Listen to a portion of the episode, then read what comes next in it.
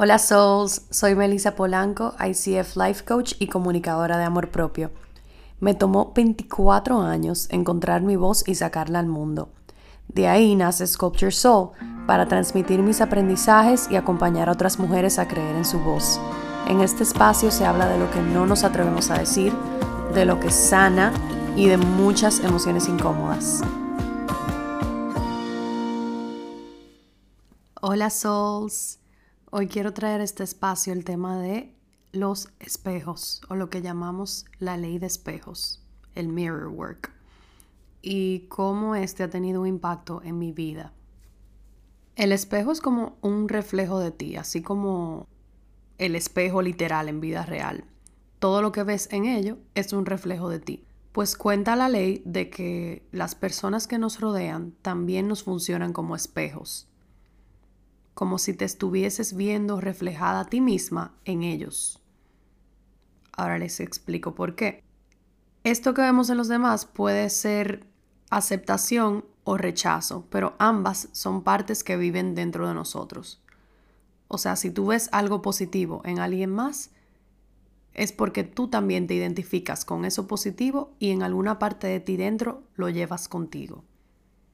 Lo que tú admiras en el de al frente esa cualidad también la tienes tú por dentro. Eso es súper bonito de entender y de identificar porque claro, queremos siempre encontrar cualidades buenas dentro de nosotros. Ahora bien, las más difíciles de encontrar son esas negativas, esas cualidades negativas que no aceptamos en nosotros mismos, pero que parece muy fácil a la hora de criticar a alguien más. Pues así como tú puedes identificar lo bueno en la otra persona, cuando identificas lo malo o las debilidades, también habla de ti. Y también son cosas que cargas dentro de ti. O sea que, simplificadamente, esas cosas que rechazas o cosas negativas que ves en el del frente, también habitan en una parte de ti. Es por eso que cuando entendemos esto, la persona de al frente deja de ser una amenaza o una bendición, sino que vuelve se vuelve un maestro. Si tú puedes aplicar esta ley a todo el que te rodea, puedes aprender muchísimo de lo que ves en el otro. Si tú admiras algo de la persona del frente, créete que eso que admiras lo llevas dentro ya sea en tu presente o porque tienes el potencial de así ser eso que admiras. Y si miramos lo malo que vemos en el de al frente, como un aprendizaje o información sobre nosotros en vez de una amenaza o algo malo, pudieras darte cuenta qué son esas cosas que no aceptas dentro de ti que estás mirando en el de al frente. Tengo en mente creo que tres áreas de mi vida, tres ocasiones en la cual me he encontrado con espejos en el que veo algo negativo y que luego tengo que voltear ese espejo y verlo en mí. La primera vez conscientemente que yo me acuerde fue con una amistad donde habíamos pasado por mucho dolor y nos habíamos herido mucho en un pasado. Em, y yo cargaba mucha culpa por un error. Y entonces, para mí, esa persona, yo decía que siempre trataba de hacerme sentir culpable que no la podía tener cerca porque siempre trataba de hacerme sentir culpable. Es decir, que cuando esa persona me reclamaba lo más mínimo, lo que sea, algo que no le pareció, yo lo tomaba como que me estaba haciendo sentir culpable. Si algo he aprendido en estos años es que nadie te puede hacer sentir nada. Si tú sientes algo ante un acto de una persona, es porque ya tú lo llevas dentro. En ese caso ya yo cargaba una culpa por dentro que cualquier cosa mínima que esa persona me comunicase que fuese parecido a un reclamo, ya yo me lo tomaba muy personal. Y tú puedes darte cuenta de qué tan abierta está esa herida depende del grado de reacción que te cause. O sea, si es simplemente un no aprecio que esta persona me hable en este tono y como que lo puedes soltar, pues no es un grado tan grande. Pero si es algo que te hace reaccionar emocionalmente y te hace atacar a la persona sin, casi que sin pensarlo de manera reactiva, entonces ahí hay algo que mirar. Eso era una de las cosas que me molestaba de esa persona. La otra era que yo decía que esa persona como que hacía cosas por el otro esperando algo a cambio. Es decir, que hacía cosas por el otro y entendía que esa otra persona le debía algo para atrás. Si bien es cierto que yo pensaba que eso era cierto en ese momento, yo también cargo una responsabilidad en esa acusación. Entonces me volteé el espejo también en esa acusación. Esa persona hace algo por mí y yo entiendo que, le, que yo entiendo que ella entiende que le debo algo a cambio o soy yo la que siento que le debo la vida. Entonces, cuando tú lo pones así, puedes ver que son dos caras de la misma moneda. Vamos a decir que verdad, esa persona hace algo y espera algo a cambio. Pero para mí, alguien hace algo por mí y ya yo siento que le debo algo a cambio. Entonces es como una bomba atómica. Y a veces cuando hablamos de manera inconsciente, de manera reactiva, ni nos damos cuenta lo que eso que estamos diciendo puede decir de nosotros mismos. El que da esperando algo a cambio y el que recibe entendiendo que debe algo a cambio. Otra acusación que hice a esa persona fue que es una persona manipuladora, ¿Por qué? Porque si alguien hace algo que no le gusta, yo entendía que esa persona, eso mismo, inyectaba culpa o hacía comentarios como para hacer que el otro cambie de parecer. Pero solo tú tienes la responsabilidad y el control de lo que haces y lo que no haces, de lo que piensas y de lo que no piensas. Entonces, asimismo, traté de encontrar qué parte de mí tiende a manipular. Y me di cuenta que en un pasado yo cambiaba partes de mí para controlar cómo el del frente me percibe. Y yo dije, wow, yo también soy manipuladora en un sentido, o sea que no somos tan diferentes. Eso que estoy criticando de esa persona, también lo llevo en mí. Otra acusación que le hice a esa persona fue que, que siempre quiere llamar la atención y que todo se trata de ella. Sin embargo, yo sentía que a veces cuando yo comparto algo mío no tiene el mismo impacto y la misma importancia en los demás. Y aprendí que hay veces que vemos a otra persona que quiere llamar la atención o incluso hasta podemos sentir que es superior, pero que la persona del frente no tiene culpa.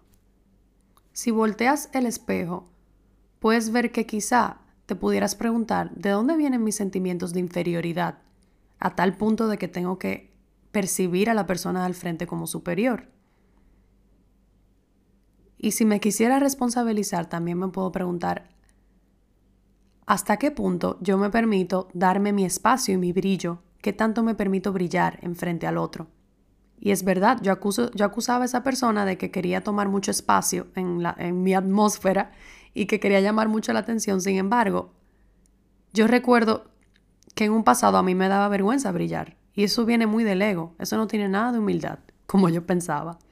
No es posible que tú pienses en tu cabeza que vas a brillar un poquito menos para hacer que el de al lado se sienta un poquito mejor. Porque al tú hacer eso, te estás considerando superior a la otra persona. Y eso no habla muy bien de una autoestima saludable. Porque si tú te lo preguntas de esta manera, ¿quién soy yo para creerme que yo voy a brillar más que el de al lado? Porque yo necesitaría brillar un poquito menos. ¿Quién me dijo que yo estaba brillando más que el de al lado? Entonces hay veces que nos sentimos superior, hay veces que nos sentimos inferior y ambos polos marcan una autoestima no muy saludable. El balance ideal es no sentirte ni superior ni inferior a nadie. Miren todo lo que les pude contar en que me vi reflejado y eso es con una sola persona, un solo maestro que cuando yo decidí crecer de eso y decidí soltar y decidí sanar, fue que pude abrirme a casi forzarme a tengo que ver qué dice esto de mí para poder soltarlo. Y fue cuando de verdad puse el empeño en aprender lo que son los espejos.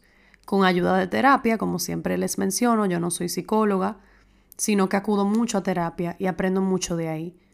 Entonces, si tienes el interés de aprender lo que son los espejos en tu vida y quiénes son esas personas que más te hacen reaccionar y de dónde viene todo eso, entonces es recomendable que acudas a terapia psicológica para entenderlo mejor. Voy con otra persona, este es menos complejo. Eh, me acuerdo haciendo el máster eh, que estaba cursando, que justo terminé hace poco, me tocó un trabajo de grupo con una de las compañeras que, que era como muy tímida, muy callada, hablaba muy lento, hablaba muy bajo, no expresaba sus ideas, era como muy pasiva, como que si estuviese durmiendo, despierta. Y yo recuerdo sentir como una furia hacia esa persona, que era como que, despierta, dime, ¿qué hacemos? ¿Qué, qué tú opinas? O sea, actívate, estás durmiendo. O sea, no, no era que se lo decía, obviamente, pero que en mi mente era como que me desesperaba esa persona. Y después yo pausé y dije, Melissa, o sea, tú estás criticando en esa compañera de grupo lo mismito que tú eras en tu adolescencia. O sea, le pueden preguntar a cualquier persona que me conoce desde el colegio que yo vivía durmiendo despierta, que estaba como distraída todo el tiempo, eh, hablaba muy bajito, era súper tímida y no me atrevía a decir lo que pensaba. Y menos si pensaba diferente. Entonces, yo agarré ese momento y dije, wow, yo quiero tener un poquito más de compasión con esa adolescente que está dentro mío, que está siendo activada ahora mismo. A mí no me hubiese gustado que en esa época alguien me hubiese tratado como de, tú me desesperas. Entonces cuando aceptamos partes que vemos en los demás, en nosotros mismos, eso hace que tengamos mucho más compasión y mucho más empatía hacia la persona. No significa que hay que justificarle el comportamiento, ni apoyárselo, pero que podemos mirarlo desde otros lentes. En vez del juicio y el odio, lo miramos con más amor y más compasión y más paciencia. Por último, me viene a la mente otro espejo eh, en otra persona. Esta persona le cuesta muchísimo ir de frente. Esta persona le cuesta muchísimo ser vulnerable. Esta persona le cuesta muchísimo tener conversaciones incómodas esta persona tiende a asumir cómo se siente el otro o cómo piensa el otro y en base a eso ella actúa. Y son cosas que tengo semanas pensando en que no me inspiran confianza. Esta persona, en mi juicio, no es coherente y no es honesta. Entonces, eso es lo que me ha estado pasando. Y yo he tomado un poquito de desconfianza de no contarle mis cosas íntimas porque eso es lo que yo pienso de esa persona. Entonces, cuando me tocó voltear al espejo, y este de verdad que yo no lo quería voltear, porque yo hoy me considero una persona íntegra y honesta conmigo misma, o de verdad, de verdad, eso trato lo más que puedo, especialmente con lo que pienso y con lo que siento, con mis sentimientos. Entonces, este sí me costó más trabajo identificarlo, pero cuando volteé ese espejo, ¿qué, ¿qué significa voltear al espejo? Que eso que estás viendo en el de al frente, tratas de buscarlo en ti, a ver dónde lo encuentras. Y yo dije, wow, pero ¿será que tú no confías en esta persona porque tú no confiarías en tu versión de hace cuatro años? y yo dije, puede ser. Es verdad que crea como estrés tener una persona que tú no sabes lo que va a hacer mañana porque no es clara, es como misteriosa, como que no dice la verdad, no te habla de frente. Pero yo era así antes y no por maldad. Nadie hace las cosas, bueno, no sé si todo el mundo, pero no todo el mundo hace las cosas por maldad. Hay cosas que vienen mucho por miedos, por heridas, que por miedos y heridas propias puedes hacerle daño al de al frente, sí. Pero es bueno tener un poquito de compasión, eh, en mi opinión. Entonces, cuando yo pude encontrar eso en mí, pude como que verlo con un poquito de compasión incluso esa persona sabe que no es funcional ser así. Y eso brinda aún más compasión cuando tú ves que la otra persona tiene intención de cambio. Ahora, ¿dónde está el balance para mí? En saber eso, aceptarlo, que quizá no confías 100% en esa persona, pero tratarla con compasión y con amor, porque todos nos merecemos que nos traten con compasión y con amor. Y solo cuando yo pude ver eso que no me gusta en esa persona, en mí, fue como pude ver que necesito tratarla con amor y compasión. Ahora vuelvo y repito, ¿dónde está el balance? En que yo no tengo que confiarle mis mayores secretos a esa persona. En que esa persona no tiene que ser eh, la mejor de la mejor de lo mejor amistad en mi vida. Hay amistades para todo, hay relaciones para todo, hay relaciones que son más para entretenimiento, para los fines, hay relaciones que son más para contarle y pedirle consejos. Em, hay relaciones que solo ves tres veces al año, pero cuando se juntan son súper poderosas y súper, wow, qué buena experiencia. Hay de todo. Es saber separar. Eso es algo que yo no sabía hacer antes. Y como yo estoy haciendo tanto esfuerzo y traigo a la mesa honestidad y comunicación directa, yo espero que la gente que me rodea de cerca traiga lo mismo a la mesa. Porque yo sé lo que tener a alguien cerca que no sea claro, que sea misterioso, que un día haga algo, que el otro día haga otro, que no sea sincero, porque yo era esa persona. por miedo a expresar lo que siento, por miedo a expresar lo que pienso, por miedo al que van a decir de mí, por miedo a ser vulnerable, por muchísimos miedos. Entonces ya no conecto con esa vibra que no, no es transparente. No significa que no lo vaya a tratar con amor y compasión, pero simplemente no conecto en mi círculo cercano cercano. En fin, con estas tres historias, mi simple intención es crear conciencia de que somos espejos y de que seas, seamos más conscientes de a quién miramos y qué miramos de cada persona, porque eso habla mucho de ti. Y con la intención de que, entendiendo bien este concepto, puedes darte el chance muchísimo mejor de crecer, de cambiar y de tratar a las otras personas con compasión, sin segundas agendas. O sea, tratarlas con compasión y amor porque de verdad te identificas con esa persona. No porque vas a ser mejor persona tratándola bien, ni porque vas a recibir validación y su amistad si la tratas bien, nada de segundas agendas, simplemente porque eso que ves en esa persona lo ves en ti. Y por eso puedes cambiar el switch y mirar con amor. Eh, esto me ha funcionado increíblemente en mi vida, o sea, me encanta lo que he podido aprender por entender este simple concepto. Espero que haya quedado claro. Yo sé que es un tema súper complejo. Traté de explicarlo con ejemplos para poder aterrizarlo.